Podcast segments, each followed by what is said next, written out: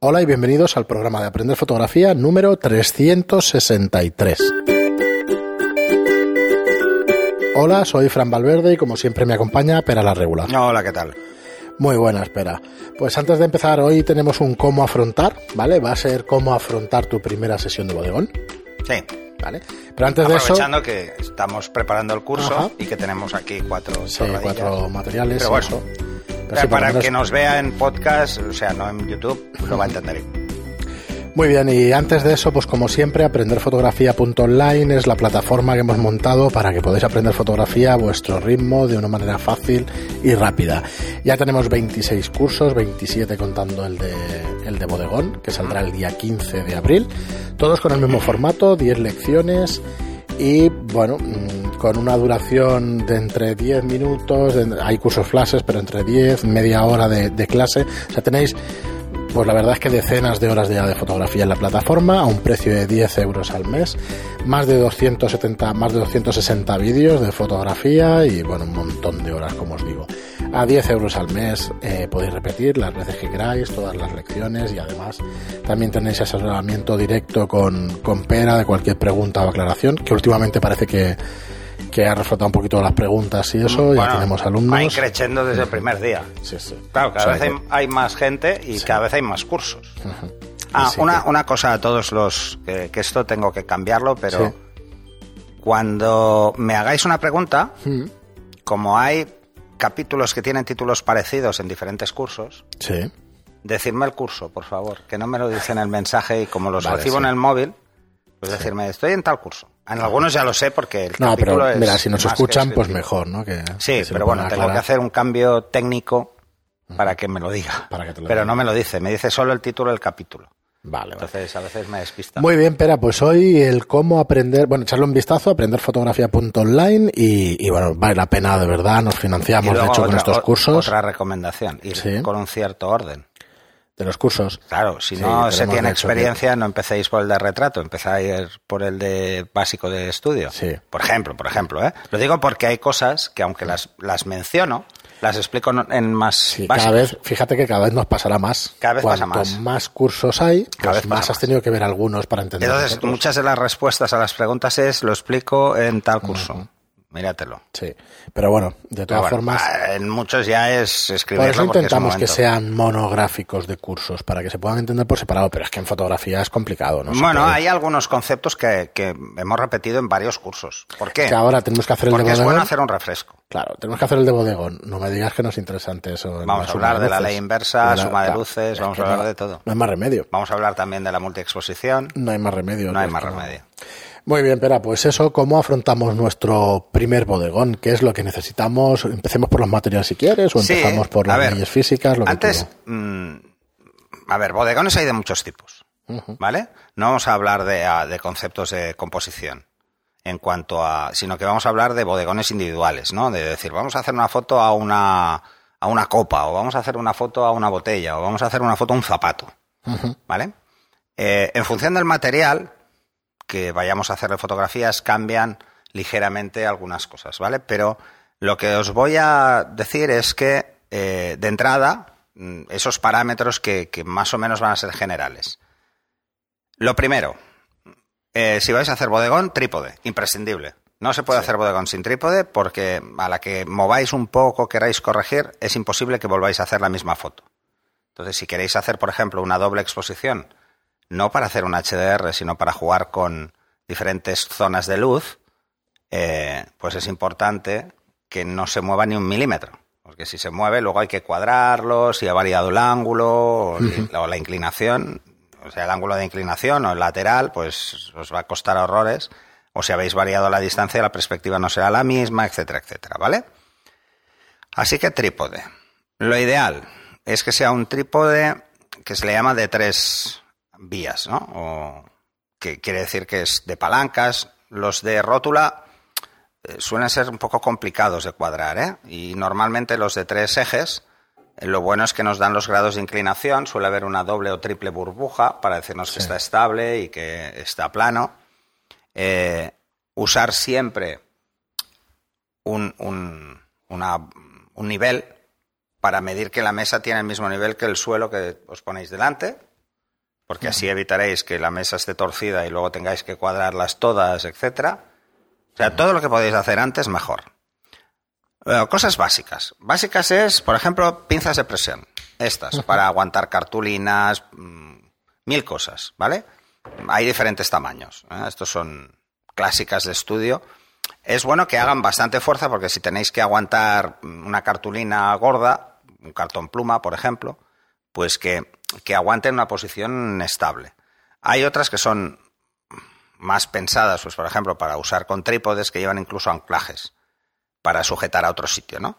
Pero bueno, esas son más caras y no siempre vais a encontrar con facilidad. Estas pinzas de presión en cualquier papelería más o menos amplia tienen. Y si no, en cualquier tienda de bricolaje, seguro. ¿Vale? Y si no tenéis, pues piezas de ropa. Aquí se puede hacer con todo, ¿no? Vale. Otra de las cosas interesantes que deberíamos tener es un disparador externo. Si tenemos un disparador externo, podremos levantar el espejo y disparar de forma separada. Si vamos a jugar con tiempos de obturación lentos, porque jugamos, por ejemplo, con luces eh, LED que no tienen mucha intensidad y no queremos ponerlas muy cerca por aquello de las caídas de luz, etcétera, etcétera, pues es ideal que podáis gestionar el disparo eh, para que no vibre y no tengáis una pequeña trepidación con obturaciones muy bajas. Otra cosa muy importante, quizá no imprescindible, pero muy importante. Si vamos a hacer un sol, una sola foto, no. Pero si vamos a estar haciendo muchas fotos de catálogo, por ejemplo, es muy importante que tengáis pues algo así, que es un adaptador de corriente a que tiene la forma de la batería y que se ancla pues en la cámara y en vez de tomar no es una batería, sino que es simplemente una toma de corriente. ¿Vale? Esto suele es este suele venir este chisme que es así eh, pues con la forma de la batería, con un enchufe que luego llega, lleva un transformador, etcétera. Si, por ejemplo, mm, no vamos a utilizar eh, el disparador o vamos a utilizar obturaciones más, más rápidas, tocar la cámara tampoco es buena idea, porque si vamos a hacer dos fotos, podemos mover ligeramente la cámara si no la hemos apretado bien o, aunque la hayamos apretado bien. El movimiento al darle al obturador. Aquí tenemos eh, suelo de parquet y, y el flotante puede tener ese pequeño movimiento si no lo vais a hacer así, quizá lo más sencillo, todos tenemos ordenador y si lo vamos a hacer en casa, pues todavía es más fácil. Eh, lo siguiente es tener un cable para Cethering, que no deja de ser un cable USB que se conecta a la cámara. Aquí tenéis uno. Este es bastante largo, el que enseño aquí por YouTube, que es de 5 metros, que lleva, en el caso de mi cámara, lleva una rosca de fijación, ¿vale? Para evitar que se salga el cable o que se desconecte accidentalmente. ¿Por qué estas dos cosas? ¿Por qué lo de la batería y por qué el cable? Por ejemplo, para hacer cethering. Por dos motivos. Primero, os va a permitir trabajar en Live View, si queréis.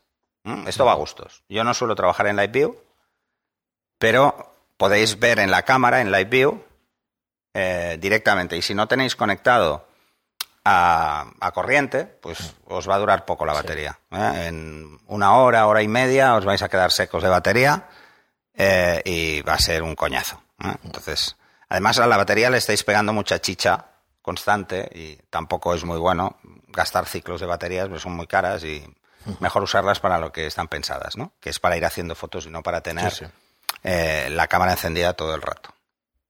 Esto está pensado para que se caliente menos.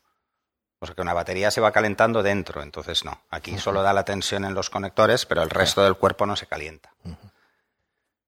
Así que la opción del cethering es la más interesante. ¿eh? Podéis usar Live View o no. ¿eh? Esto depende, porque siempre podéis hacer la foto, prueba, vale, va, ya está. Otra cosa interesante es tener un fotómetro. Fotómetro, un analógico sirve si vamos a utilizar luces tipo LED o un flashímetro si vamos a utilizar luces de flash. ¿Por qué es importante? Es importante porque cuando hacemos un bodegón o cuando hacemos un objeto, podemos estar jugando con una luz muy determinada en una zona y otra totalmente diferente en otra. Vamos a jugar con luces o más pequeñas o más focales. Claro, yo te iba a preguntar, ¿el tamaño del bodegón nos va, nos va también a decir? O no, porque igual ponemos una bandera que tapa una parte a propósito. Y no le llega Y no le llega, ¿no? Entonces, este concepto puede ser muy interesante para eso. Eh, el medir la escena bien no es fácil. Cuando el objeto es pequeño no es muy importante, no es muy grave, porque por la inversa la caída que puede haber en un objeto que sea, pues, por ejemplo, un mechero, eh, y yo pongo la luz aquí, la caída que va a haber desde la parte de arriba a la parte de abajo es minúscula, no se nota. Ahora, si la fuente está aquí enganchada, ya se empieza a notar, ¿vale? Pero si está aquí enganchada, igual no puedo hacer la foto. De entrada, porque la potencia mínima igual del flash eh, ya es demasiado cerrado y no va a quedar bien. Vale. Bueno, esta es otra, ¿no? Otra de las cosas interesantes que hay que tener en cuenta y que es imprescindible es tener mm, banderas o, mm, pues esto es un cartón pluma de medio centímetro, que es el más tradicional. Sí, hay de 003 o de 03, hay de, 05. yo recomiendo que compréis el de 05 porque el de 03 se comba con mucha facilidad, ¿vale? Entonces, siempre cuando los uséis, después de usarlos, ponerlos planos y poner un libro porque por la humedad se comban. Si hay humedad, se van a combar. Entonces, eh, una vez empiezan a doblarse, bueno, tampoco son muy caros, podéis cambiarlo, pero mm, si lo que queréis es que os duren, pues lo mimamos. Eh, y, que, tener blanco y, negro. Estos son los dos básicos, ¿eh? También podéis tener de colores, porque igual queréis poner un fondo de color o jugar con un filtro de color en la luz, eso va a gustos. Pero son los dos más interesantes. Otra de las cosas interesantes, que aquí no lo tengo a mano, es un metacrilato transparente. ¿Por qué digo esto? Porque si es transparente, vais a poder generar un efecto espejo en blanco o en negro. En los dos casos. Si no, vais a tener que comprar uno negro y uno blanco. Sí, lo veremos en el curso también. También metacrilato podéis comprar un metacrilato ya mm, opaco, brillo negro o brillo blanco. Estas dos cosas son muy importantes. Es muy importante tener esto. Sin esto no se puede hacer cristal. O sea, sin negros o blancos no se puede hacer cristal. ¿Para qué se utilizan preferentemente? Para, contornear. eso, para hacer contornos, ¿verdad? Sí. Entonces, eh, eh, hay que entender que la botella va a reflejar. Si yo reflejo negro, veo contorno. Si reflejo blanco, no veo nada. Claro. Si el fondo es blanco. Pero si el fondo es negro, necesito blanco para contornear. Tenemos que ir al contraste inverso. Vas al negativo positivo. sí, tienes que jugar con el inverso. ¿Vale? Eh, y esto es vital. Eh, eh, igual que, que, tener una mesa estable para poner el objeto, eso es así. Por ejemplo, esta mesa sirve perfectamente porque es, es una es lacada y entonces tiene un punto de brillo bastante difuso porque tiene un cierto grano, entonces es bastante difuso ¿Por qué se usa esto del vinilo eh, o, el metacrilato sobre blanco sobre negro? Me refleja mucho, ¿no? Porque en botellas, por ejemplo, o copas, queda mucho mejor ver el espejo del cuello de la copa o la base de la botella que la sombra. Porque la sombra suele ser una sombra mala. Es decir, casi todas las botellas tienen en la zona inferior un cierto reborde. Ese reborde proyecta una sombra muy fea irregular. Porque trabajamos con luces cercanas, proporcionalmente pequeñas, y entonces la sombra es muy dura y hace esto, ¿no? Entonces, eso es feo. Luego vamos a tener que retocarlo. Cuanto menos tengamos que retocar en Photoshop, mejor. O sea, lo ideal es hacer un bodegón sin tener que retocar nada. Y en el curso lo veréis. O sea, en el curso vamos a intentar hacer la foto y luego vamos a ver en qué casos eh, no nos va a quedar más remedio que hacer dos fotos. Y luego utilizar zonas diferentes. Por eso es bueno todo lo que os decía antes, ¿no? Eh, luego es importante tener o flexos con pinza o ceferinos. El ceferino es vital en bodegón. O sea, hacer bodegones sin tener un ceferino. Un ceferino es un trípode que tiene una base mucho más estable y que tiene un brazo articulado. Bueno, normalmente es, es, en dos ejes, horizontal y vertical, y que podemos ajustar una bandera, una cartulina, ¿eh? Normalmente hablamos de banderas a las cartulinas negras, eh, pero también se le llaman limitadores, porque podemos usarlas para evitar el rebote o podemos usarlas para cortar la luz. Entonces se le llaman también limitadores. Y las blancas normalmente se llaman reflectores o banderas, ¿no? Porque también se pueden poner para cortar la luz, pero manteniendo el rebote, ¿sabes? O sea, hay esas dos opciones. Luego, esto es cartón pluma, pero veis, ya está un poco combado, ¿ves? Enseguida se comba el de 3 milímetros. Eh, luego, también es muy útil tener cartulina. Cartulina fina, ¿eh? de estas de papelería, mm, que es muy barata. ¿eh? Esto, ¿Qué vale estas? Estas que son Dina... Pues no lo sé, las hemos ido a Dina buscar aquí en el ¿no? estudio esta mañana y no, no me lo han dicho. Pero, Pero vamos, no- no- no son caro, caras. Además, esto os dura mucho. Pero luego, cartulina, si ya tenéis un estudio y tenéis el fondo... ¿Cuánto? 5, unos 8 euros, 10 euros. Vale, o sea que un, salen pa- un euro dos euros. Entre euro y medio y dos euros. Sí. Y es papelería de barrio, ¿eh? O sea que Sí, sí, sí. Si os vais a un seguro. servicio de estación, seguro que es mucho más barato. Bueno, el servicio de estación precisamente son hostias. En estas cosas, barato. Es posible. Las cosas especiales son las más caras, sí, es verdad. Pero bueno. no- bueno, pero no lo sé, especiales para construcción. Esas sí que son caras. En todas Y los partes. pero el metraquilato es verdad que es caro en todas partes. El metraquilato es caro, El pero, acero, las pero para hacer bodegón eh, con un metro cuadrado tenemos bastante. Porque es para poner algo encima. El metro cuadrado es muy grande, ¿eh? O sea que- Sí, sí, sí. Si no queréis metracrilato, entonces iros a cartulinas eh, satinadas, Sí. brillantes, y ya está, blancas y negras, y ya está, y tenéis lo mismo. Sí. Tendrá efecto espejo, pero no será tan mm, brutal. Porque a veces el efecto espejo, si es excesivo, puede ser feote. ¿eh? Así que eso también hay que tenerlo en cuenta. Eh, ¿Qué más? Eh, decía, los ceferinos y las pinzas para sujetar las banderas es ideal. O flexos, si vamos a usar, hacer fotos a cosas muy pequeñas, los flexos son mejor porque entonces incluso con tarjetas de visita podemos usarlas de limitador y entonces con una pinza que no aguante mucho peso, son un flexo de estos de luz, estas cartulinas acaban cayendo porque son muy largas. Entonces el peso está pensado para que esté muy cerca, ¿no? Entonces esto como es muy largo, pues se pueden ir cayendo poco a poco. Pero el flexo tiene como ventaja que son muy flexibles, por eso flexo se llaman. Y, y entonces lo podéis acercar mucho. Incluso venden mesas de bodegón que ya vienen con flexos. Sí. Otro concepto es las mesas de bodegón. A ver, ¿es recomendable las mesas de bodegón? Solo si vais a hacer objetos que necesitáis retroiluminar. O sea, iluminar desde atrás y que no se vea la luz, o iluminar desde abajo y... hecho, es- es para eso. es sí. solo para esto. O sea, no sirve para todos mm, los No, objetos. tiene también un- una especie de fondo sin fin. Sí, Pero pero, pero, bueno, to- esto lo podemos simular en casa con Sí, una cartulina. Compráis cartulina en la papelería, una cartulina larga y dejáis una ligera curva apoyada en Y la pared está. con, con un Con par cinta, de cintas y ya está. Otra cosa muy importante es tener siempre a mano en bodegón cinta de carrocero, que no sé cómo se llama.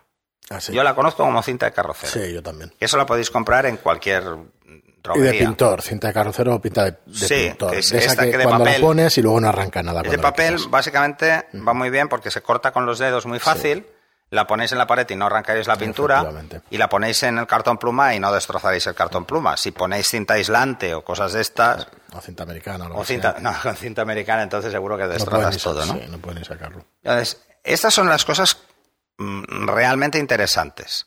Hay multitud de cosas, ¿eh? Eh, Luego, en cuanto a fuentes de iluminación, da lo mismo que uséis flash o que uséis eh, luz continua. Da igual.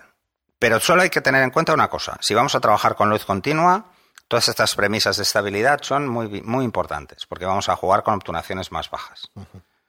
Y veréis que cualquier movimiento en la cámara, aunque sea una ligera vibración, puede hacer que cambie el encuadre. O sea, el, el trípode debe ser estable. Los trípodes de estudio suelen ser muy robustos. No son como los de paseo. En estudio nos vamos a trípodes de acero y no usamos trípodes de, de carbono, una mayoría de veces, porque tienen que aguantar a veces cámaras de formato medio que pesan mucho o cámaras reflex profesionales que pesan mucho. Entonces, bueno, lo que interesa es una estabilidad máxima, ¿no?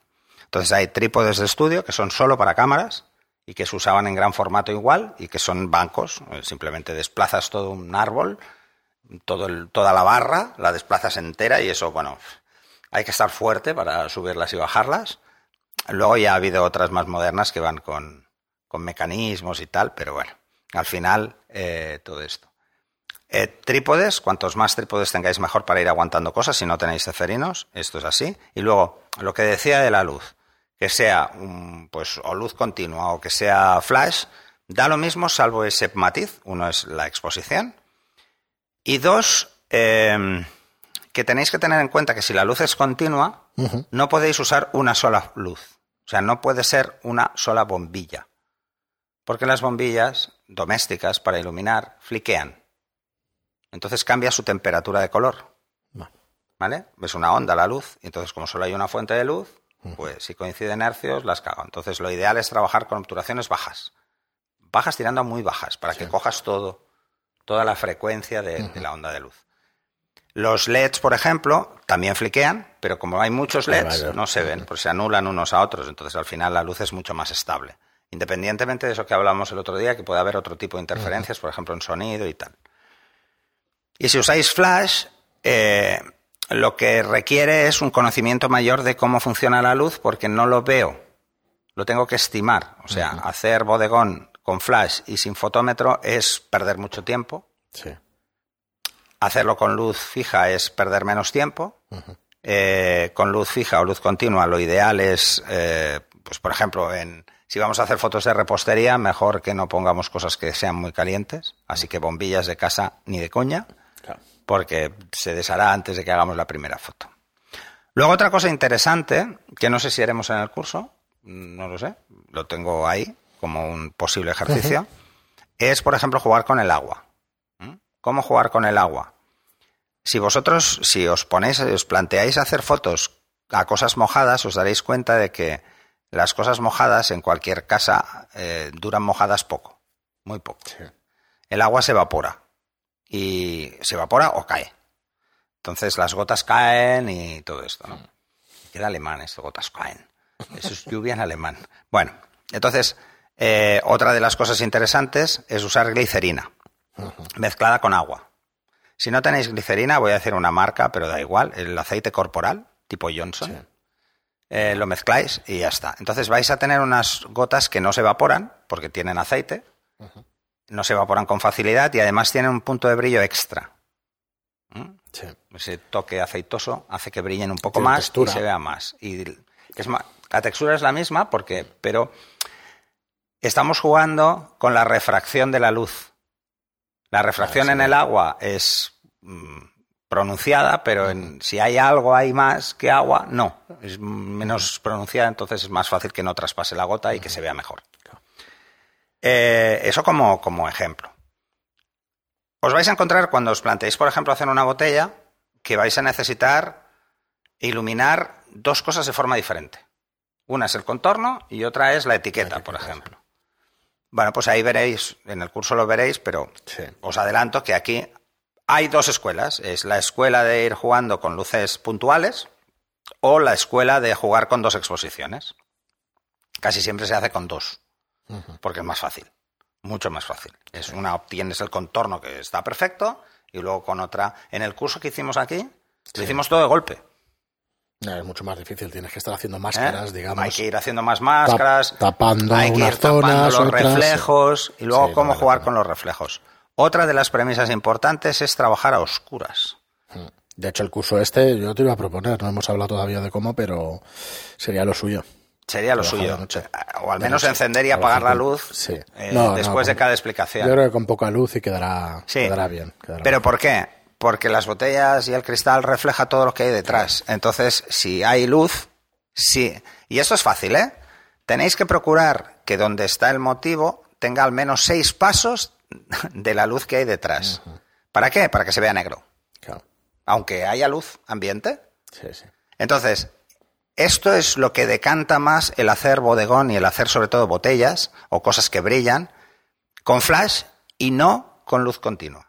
Porque con flash la distancia a la luz eh, continua que tengamos en una sala puedo hacer la que quiera. puedo estar disparando a potencia para cerrar a F8 sin problemas. Cosa que con una luz tipo LEDs nos vamos a estar obligados a trabajar en aperturas eh, más amplias o en obturaciones más largas, con lo que vamos a tener más luz de fondo que nos llega y veremos los reflejos. Entonces, en una botella, ver, ver al fotógrafo reflejado, o la cámara, o el fondo, y en un estudio, en el fondo, siempre hay cosas no queda bien. Ya he dicho un montón de veces que de vez en cuando hacemos talleres para niños o, para alguna cosa y siempre se lo digo a los niños en las fotos de moda. En algunas fotos se ve la pupila reflejado el fotógrafo y siempre se lo digo, oye, fíjate y tal. En las botellas también pasa. ¿eh? En estudio no pasa. En estudio pasa menos. No, en estudio no pasa por una razón. Porque el flash se carga ese reflejo. porque solo veo el flash. Pues estarán entonces porque hechas- donde, hechas donde fuera tú veo el punto sea. de flash, Sí. ahí está el fotógrafo. Pues eh, Porque la modelo está mirando el hasta fotógrafo. hace poco, incluso en los carteles estos de autobuses y tal, te Porque se usa luz ¿sabes? mixta. Sí. Se usa, se usa luz natural sí. y flash.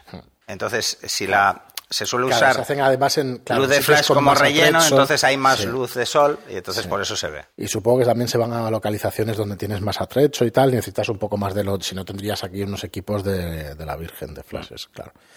Bueno, Pera, pues eh, 26 minutos lo tenemos que dejar aquí, que Vale. nos Bueno, que, que veáis que, que Sí. no hemos profundizado en el concepto de la foto, pero sí os hacéis una idea de Sí, una serie de cosas de las cosas que son necesarias, digamos, y para es importante tener en cuenta antes de decir, me voy a sentar a hacer un bodegón.